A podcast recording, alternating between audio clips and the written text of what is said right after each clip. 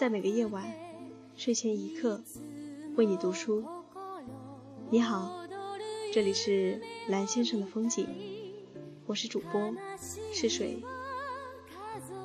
今晚将与你分享来自美国作家苏珊·桑塔格《论摄影》。今晚的背景音乐选自动画片《千与千寻》。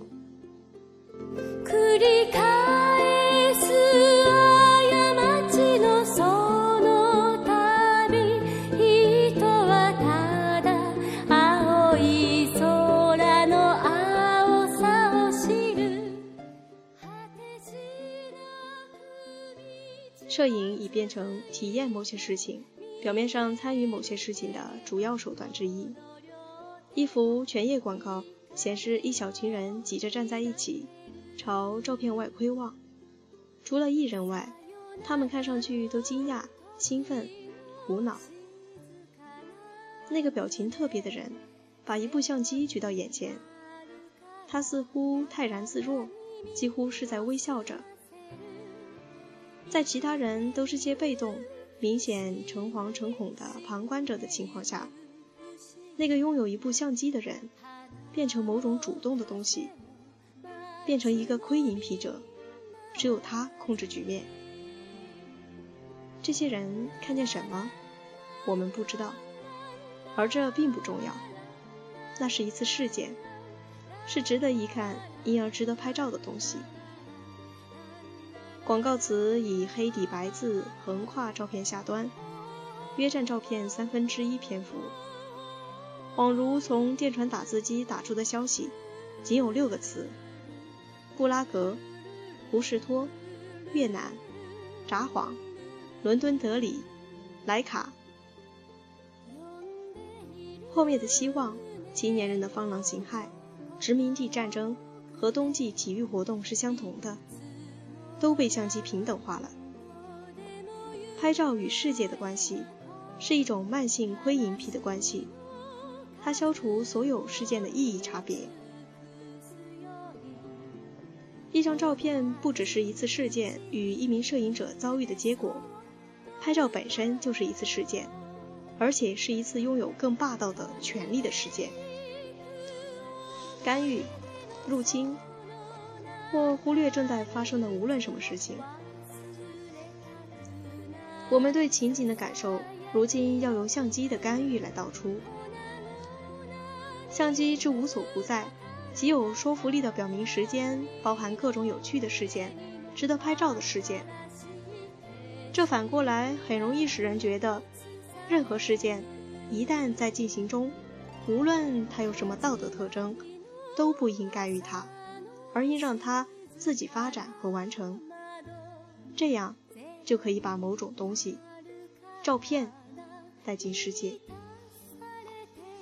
事件结束后，照片将继续存在，赋予事件在别的情况下无法享受到的某种不朽性和重要性。当真实的人在那里互相残杀或残杀其他真实的人时，摄影师留在镜头背后，创造另一个世界的一个小元素。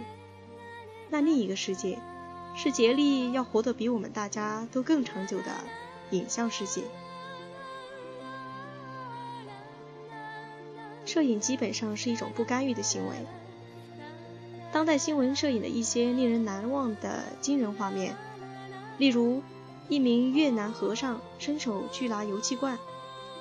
一名孟加拉游击队员用刺刀刺一名被五花大绑的通敌者的照片，之所以如此恐怖，一部分原因在于我们意识到这样一个事实：就是在摄影师有机会在一张照片与一个生命之间做出选择的情况下，选择照片竟变得貌似有理。干预就无法记录，记录就无法干预。吉加维尔托夫的伟大电影《持电影摄影机的人》提供了一个完美形象，也即摄影师作为一个处于不断运动中的人，一个穿过一连串性质不同的事件的人，其行动是如此的灵活和快速，压根儿就不可能有什么干预。希区柯克的《后窗》则提供了互补的形象。由詹姆斯·斯图尔特饰演的拍照者，透过相机与一个事件建立紧张的关系，恰恰是因为他一条腿断了，必须坐轮椅。由于暂时不能活动，使得他无法对他所看见的事情采取行动。如此一来，拍照就变得更重要。哪怕无法做出身体行动意义上的干预，使用相机也仍不失为一种参与形式。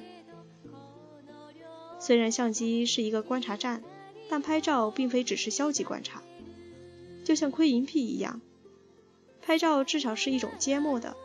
往往是明摆的鼓励正在发生的事情继续下去的方式。